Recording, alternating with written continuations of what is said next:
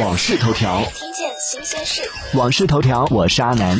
近日，电影《你好，李焕英》官微宣布，将所有版本的发行放映时间从二零二一年三月十五号延长到二零二一年四月十一号二十三点五十九分。与此同时，《唐人街探案三》的官微也宣布，公映密钥延期至四月十号。此前，同为春节档影片的《刺杀小说家》与《人潮汹涌》都宣布密钥将延期至四月十四号。至此，春节档票房最高的四部电影都宣布了延长放映时间。目前，这四部电影仍然排在票房榜的前四位。就有业内人士表示，宣布密钥延期可能是与近期没有强号召力的电影上映有关。订阅关注网讯头条，了解更多新鲜事。